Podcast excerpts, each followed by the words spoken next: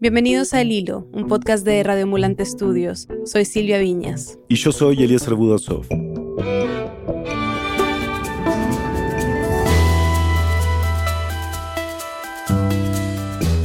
Esta semana vamos a Centroamérica, donde dos países han llamado la atención por su manejo de la pandemia. En El Salvador la respuesta fue rápida, agresiva, pero se ha vuelto cada vez más autoritaria. En Nicaragua, ya sumida en una crisis política, el gobierno se rehusó a tomar las medidas más básicas de prevención, ha promovido eventos masivos y trató de ocultar la crisis sanitaria deliberadamente. Hoy, el retrato de dos presidentes centroamericanos en medio de la pandemia, Nayib Bukele de El Salvador y Daniel Ortega de Nicaragua.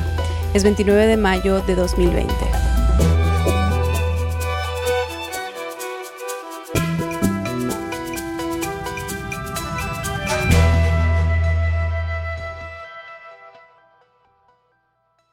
Antes de entrar en cómo Bukele ha estado manejando la pandemia, creo que valdría la pena que nos cuentes un poquito sobre él. Bueno, eh, Nayib Bukele, eh, conocido como el presidente millennial.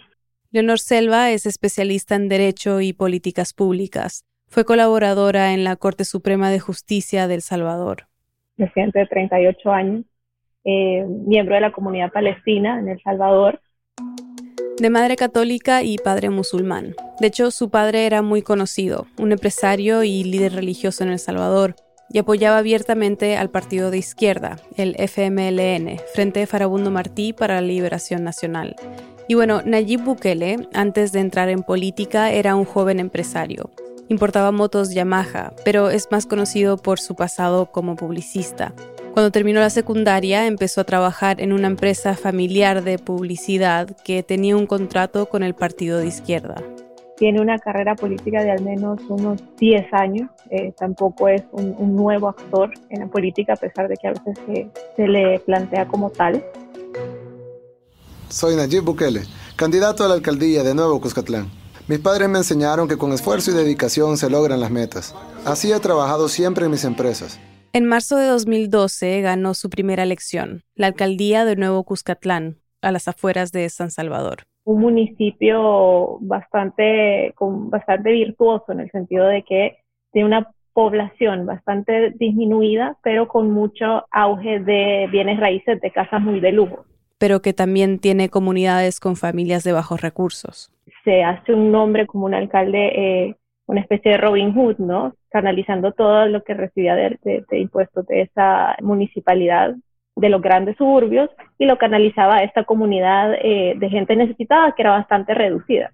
Ustedes nos dieron la mano y nos dijeron, aquí está este pueblo, este pueblo que quiere salir adelante.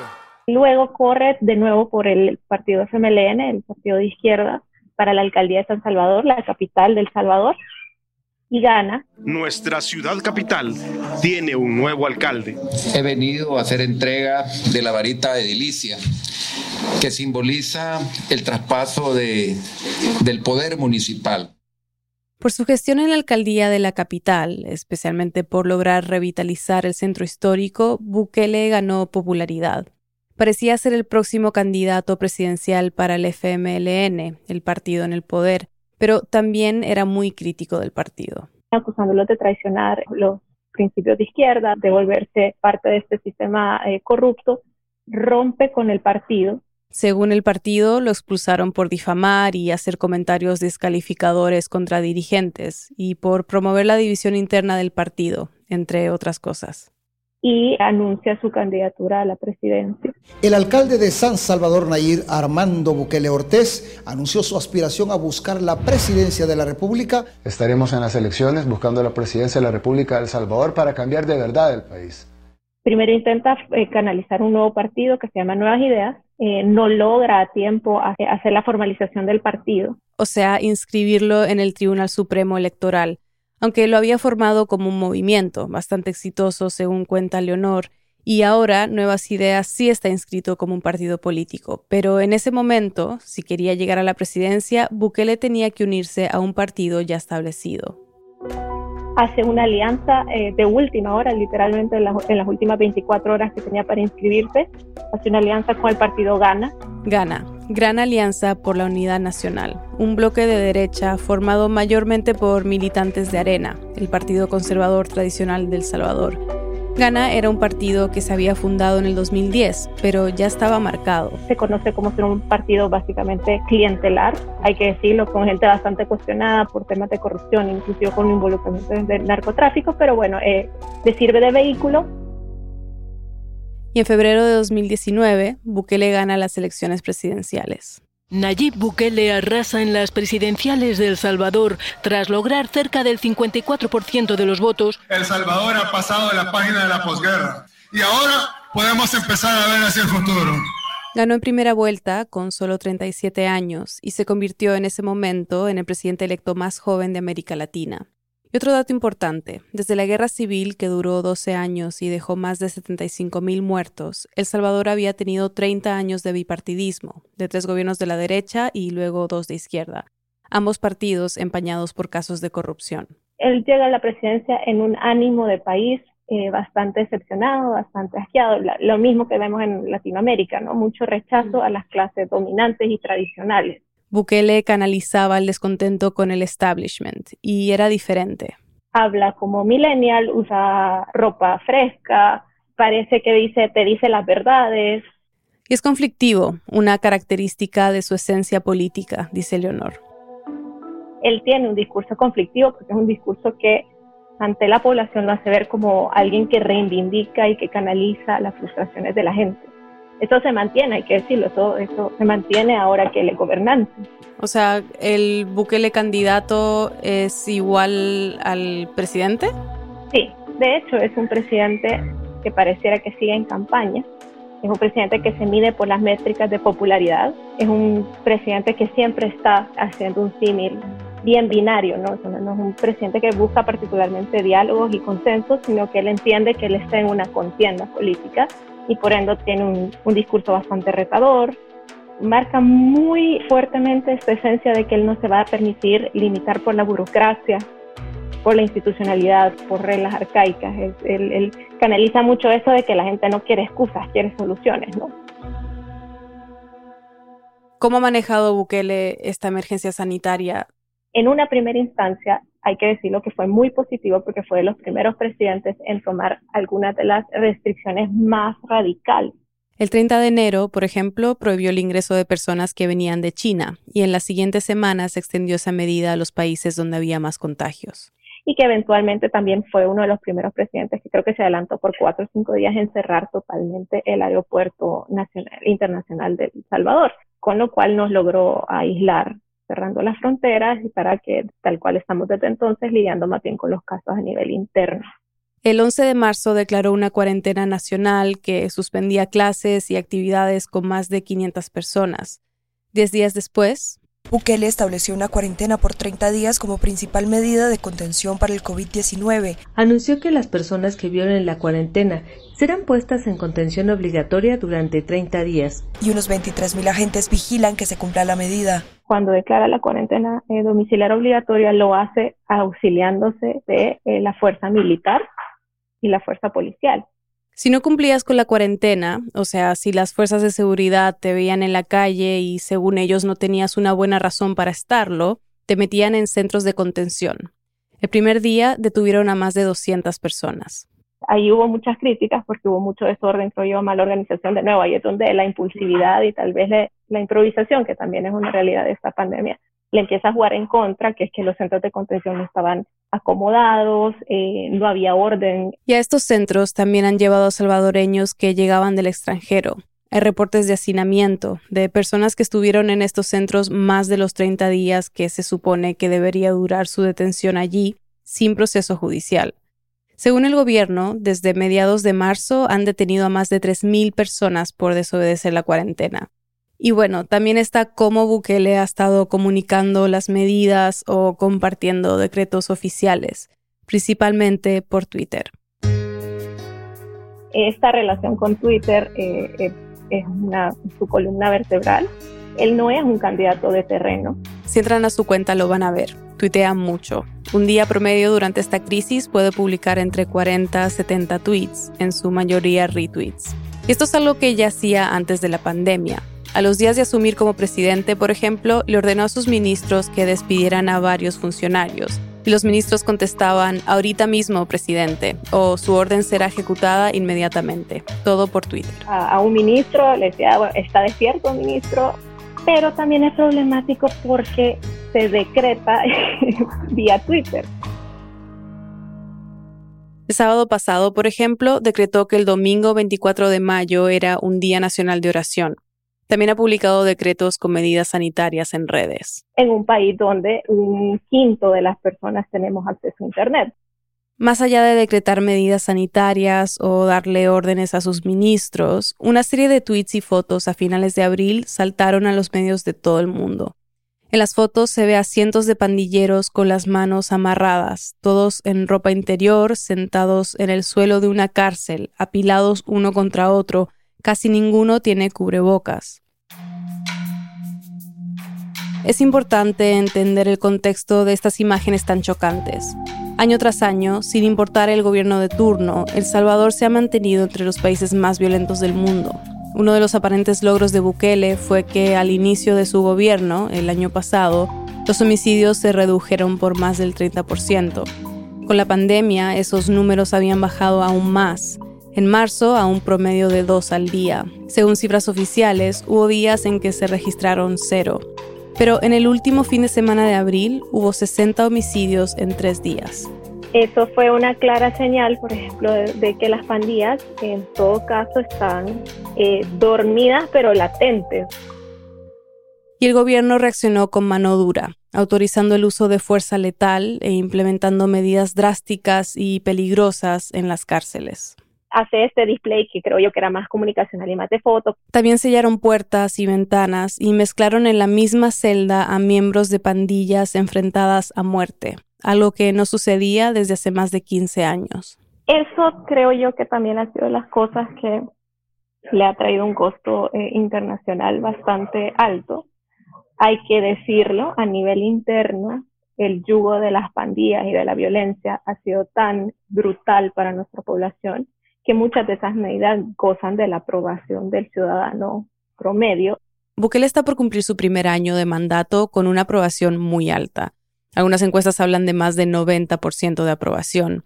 Leonor dice que en parte es porque no hay otra fuerza política o de oposición o otro gran liderazgo que canalice esa aprobación pero sí ha habido señales de descontento entre los salvadoreños por el manejo de la pandemia, especialmente relacionado a las detenciones de las personas que no cumplen con la cuarentena y las condiciones en los centros de contención. Salvadoreños dejaron la cuarentena de sus casas y salieron a las calles en busca de ayuda económica prometida por el gobierno. Convocatoria denominada Acebuya insta a que todos los días a partir de las 8 de la noche la gente se haga escuchar, pitando desde el carro, haciendo sonar cacerolas u otros instrumentos.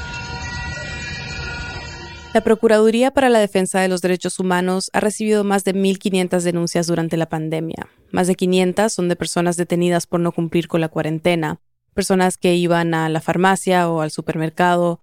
Hay casos de abuso policial y detenciones arbitrarias. Y solo días después de que Bukele decretó la cuarentena domiciliar obligatoria en marzo, la Sala de lo Constitucional de la Corte Suprema empezó a emitir una serie de fallos relacionados a estas detenciones han ido en el sentido de proteger eh, los derechos fundamentales de estas personas, en decir que tienen derecho a que se les haga la prueba después de cierto tiempo y que se les den los resultados de esa prueba, a prohibir estas detenciones eh, arbitrarias en la calle.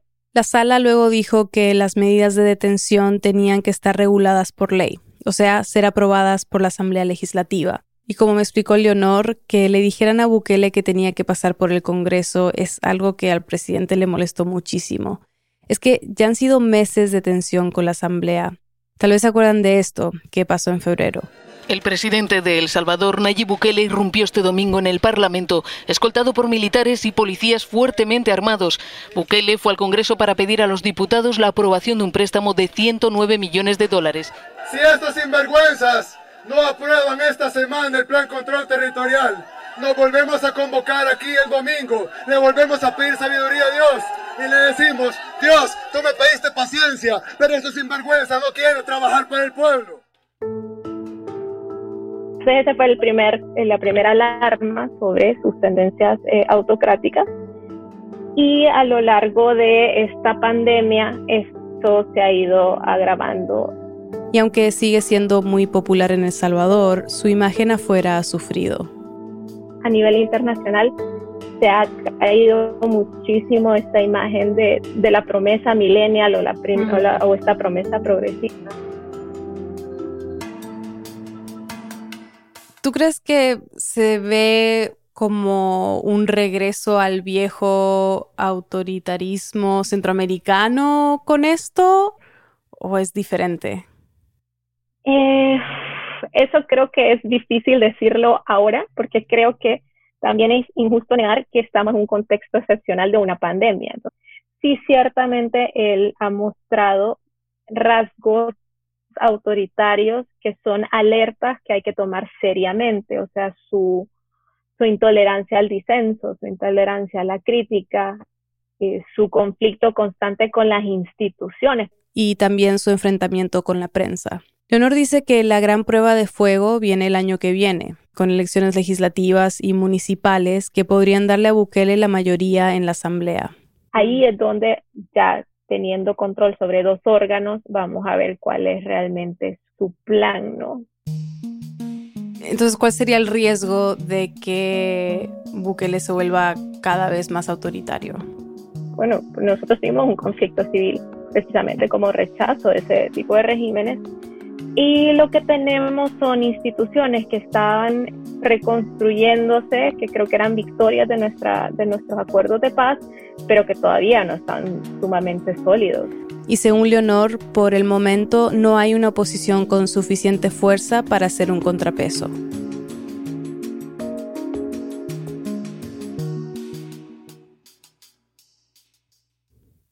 Ya volvemos. Hola, soy Daniel Alarcón, director editorial de El Hilo. También trabajo como productor ejecutivo de Raambulante, un podcast en español donde contamos historias verdaderas que retratan la diversidad y riqueza de América Latina y Estados Unidos. Estamos preparando una nueva temporada, pero mientras tanto pueden escuchar nuestro catálogo de más de 160 historias. Hay de todo, historias de familia, de fútbol, de amor, de política. Son historias que te enganchan y te conectan con nuestra región. Suscríbete a Raambulante en cualquier aplicación de podcast que usas y visita raambulante.org para más información. ¿Conoces a alguien que podría disfrutar de este podcast pero aún está aprendiendo español? Recomiéndale Lupa. Lupa es una app que usa los episodios del podcast Radio Ambulante para ayudar a estudiantes de nivel intermedio a alcanzar la fluidez. En Lupa puedes ajustar la velocidad del audio mientras lees la transcripción y guardar nuevas palabras en tu propia lista de vocabulario, y si tienes que apoyarte en la traducción al inglés, también está disponible.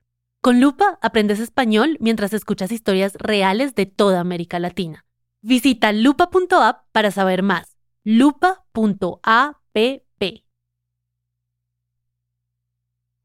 A se le ve a Nicaragua como un presidente genial, como un dios, como el presidente que algunos nicaragüenses quisieran tener con la gestión de la crisis del COVID-19. Ya estamos de vuelta en el hilo. Eh, mi nombre es Wilfredo Miranda, eh, tengo 28 años, soy periodista nicaragüense. Wilfredo colabora con medios como El País, The Guardian y Univision, entre otros.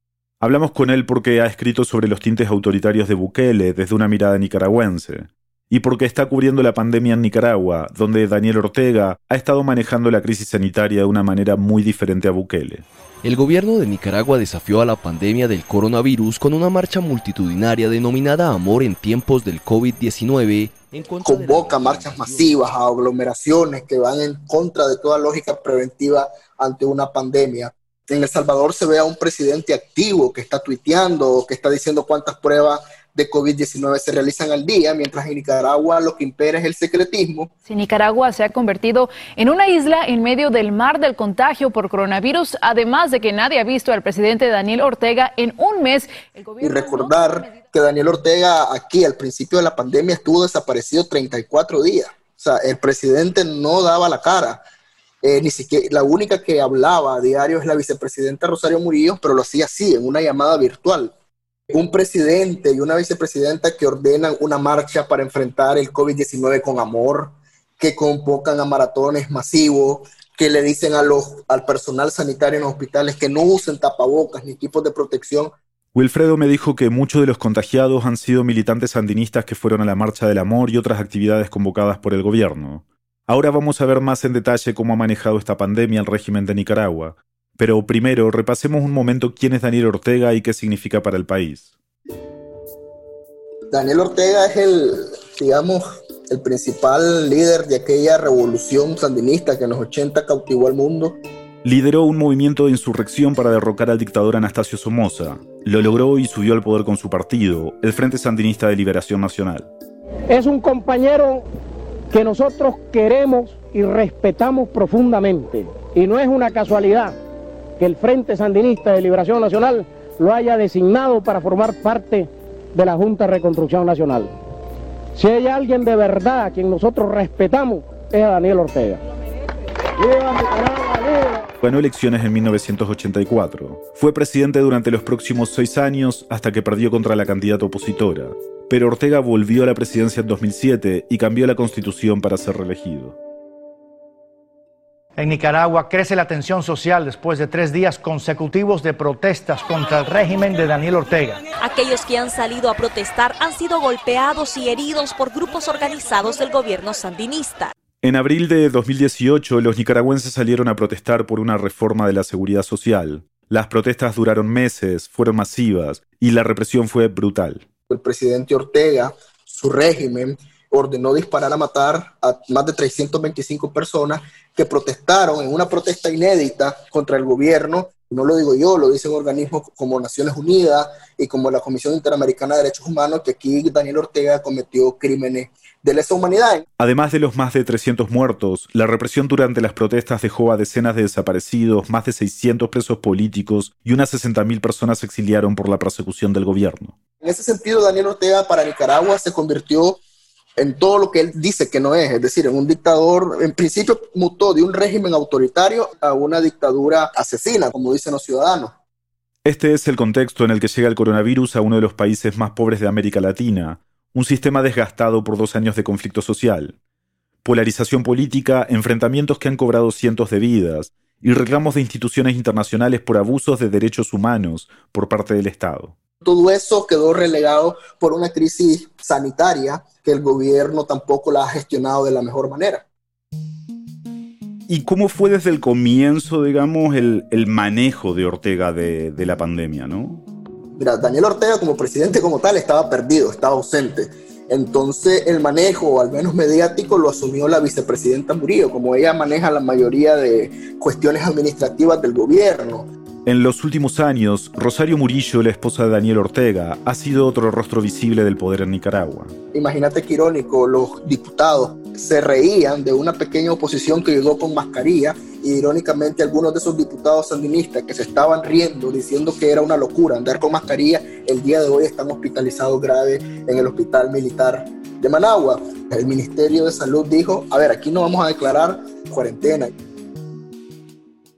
Y cuando llegó Semana Santa. La Iglesia Católica como tal le dijo a sus fieles, a ver, aquí se acabaron las procesiones, siendo las procesiones más importantes del año de la Iglesia Católica, no va a haber misa, no va a haber esto, no va a haber lo otro. Entonces el gobierno comenzó a crear su propia Semana Santa paralela, organizando procesiones con sus partidarios, incluso usaron un cura falso una vez que andaba dando un cruz, un poco muy surreal. Pero más allá de eso, sus políticas han tenido consecuencias más alarmantes. El gobierno comenzó una campaña muy fuerte a no darle equipos de protección al personal sanitario. Y eso es una cuestión muy, muy, muy grave en el sentido que esta gente es la que está en la primera línea de contención de la pandemia. Hasta el 20 de mayo, el Observatorio Ciudadano COVID-19 había recibido reportes de 246 trabajadores de la salud con síntomas asociados con COVID-19, y para el 23 de mayo, reportaban 2.687 contagios acumulados en todo el país y 598 muertes por neumonía y sospechosas de COVID-19. Las últimas cifras oficiales del gobierno, en cambio, solo reconocen 759 casos y 35 muertes. Pero, como en otros países de la región o incluso más, las cifras oficiales han sido cuestionadas. Aquí en Nicaragua nos volvimos el único país del mundo donde los casos de coronavirus disminuían y nunca aumentaban. Pero ¿qué era lo que pasaba? Sea, si habían 10 casos, digamos el día de hoy positivos, tal vez se recuperaban cuatro, morían dos, entonces todo eso se iban sacando del estadístico oficial, de modo que aquí siempre era, hay dos, tres casos, dos, tres casos, dos, tres casos, y era una manera de decir al gobierno, cálmense, si aquí nuestro, bueno, lo dijo Ortega, nuestro sistema de salud lo tiene controlado, la política de testeo del gobierno nicaragüense fue limitada. Wilfredo me explicó que el Ministerio de Salud decide quién se puede hacer la prueba y no se sabe cuántas se han hecho.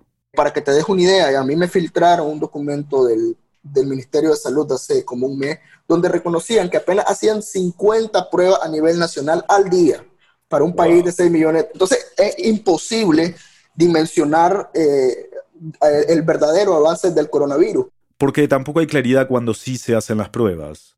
El Ministerio de Salud empezó a usar el término indeterminado, una categoría cuya ambigüedad permite mantener la cifra de infectados baja.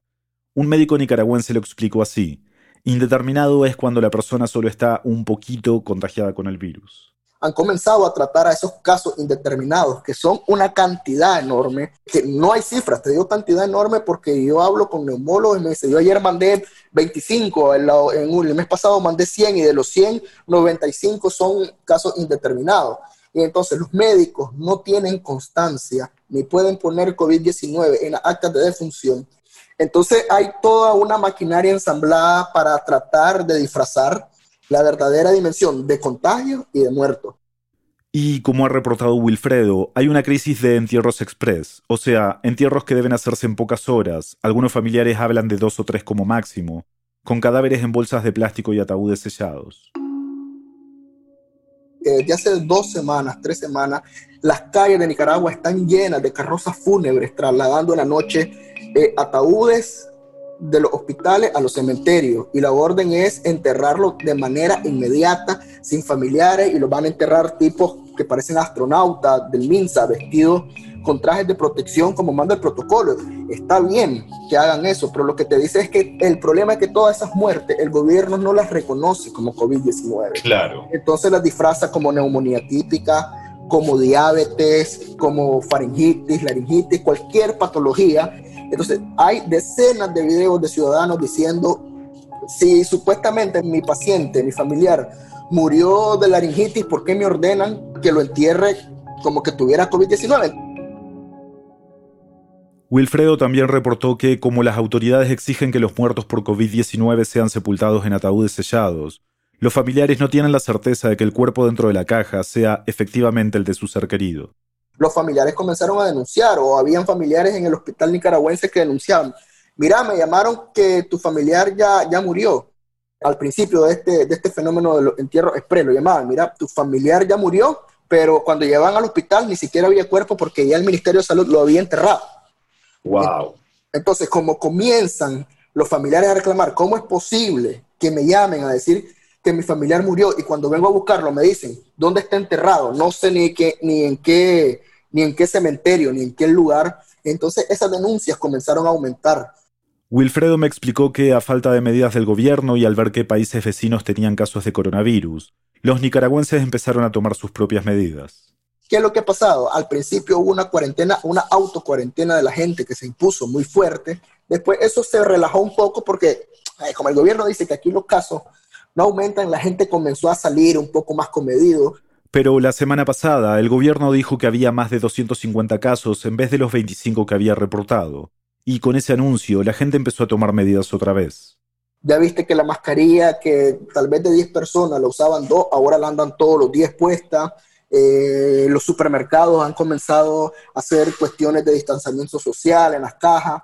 Hay mucho delivery, dice Wilfredo, y los que pueden trabajar desde casa lo hacen. Entonces, ahora que estamos viendo la explosión del COVID-19, otra vez las calles de, las principales ciudades de Nicaragua están vacías y están vacías por una determinación de la propia ciudadanía. ¿Te ha sorprendido esta falta de liderazgo del gobierno de Ortega en la pandemia? Eh, sorprenderme, sí, porque no sé, o sea, cuál será el cálculo, si esto tendrá un cálculo político, un cálculo negligente, o sea, en Nicaragua creo que nadie entiende qué es lo que quiere hacer, pues, porque hasta la semana pasada el gobierno decía que era una locura estar llamando a cuarentena y eso. Ortega ha hecho básicamente lo contrario a lo que hizo Bukele, pero de alguna manera, digamos, la mirada es que los dos son gobiernos autoritarios. Sí, lo que pasa es que Bukele, como el tipo que, que resuelve, que es súper eficiente, que está bien, además, no hay que agradecérselo, es obligación, eh, en principio. Pero ¿qué es lo que pasa? Eh, Bukele eh, con el COVID-19 ha aflorado un poco su talante autoritario porque ha confundido entre lo proporcionado y lo desproporcionado, es decir, con una cuarentena draconiana donde, donde te violan básicamente todos tus derechos humanos. Lo que escuchamos en el segmento anterior sobre las detenciones por no cumplir la cuarentena. Cuando vos decís o tratás de explicar eso a los nicaragüenses que ven a Bukele como un, como un superpresidente, te dicen, ¿preferís eso o a lo que tenemos en Nicaragua. Entonces, esos grises creo que nuestras sociedades no están todavía muy, muy preparadas para discutirlos o para discernir, eh, como, sí, yo creo que entre lo proporcionado y lo desproporcionado, que creo que en el caso de Bukele está resultando desproporcionado y, y bastante fuera de control, pues. Es decir, el peligro es que la COVID-19 pueda dejar en, en, en, El Salvador otro régimen autoritario eh, como el de Nicaragua, que se salta todas las instituciones. Aquí se lo saltan desde antes de la COVID-19, pues. Pero digamos, o sea, si tenés el presidente de un Bukele que te dice tan diferente a todos los políticos de antes, pero se toma por asalto el Parlamento con el fusil a la par, o sea, yo no lo veo que lo haga muy diferente a lo que hace Ortega en Nicaragua, en el sentido que hay un desprecio total por las instituciones y creo que ese, eh, en el caso de El Salvador, puede ser el peligro que quede instaurado un gobierno autoritario por muy cool que sea en las redes sociales.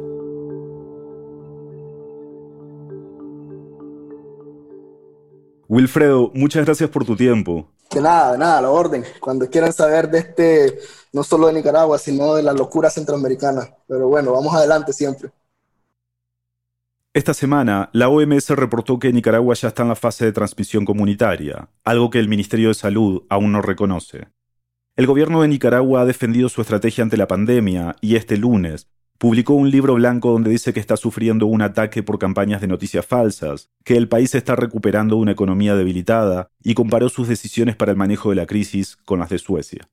Y en El Salvador, esta semana el gobierno y diputados de la Asamblea se han reunido para discutir una ley sanitaria y de apertura a la economía.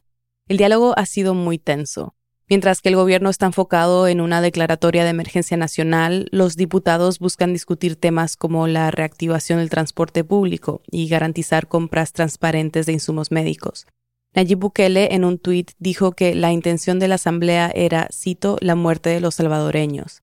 Esta semana Bukele también dijo que, como Donald Trump, él toma y seguirá tomando hidroxicloroquina, un medicamento contra la malaria, aunque la OMS suspendió ensayos del medicamento para tratar el coronavirus. El jueves, El Salvador reportaba más de 2.000 infectados y 42 fallecidos.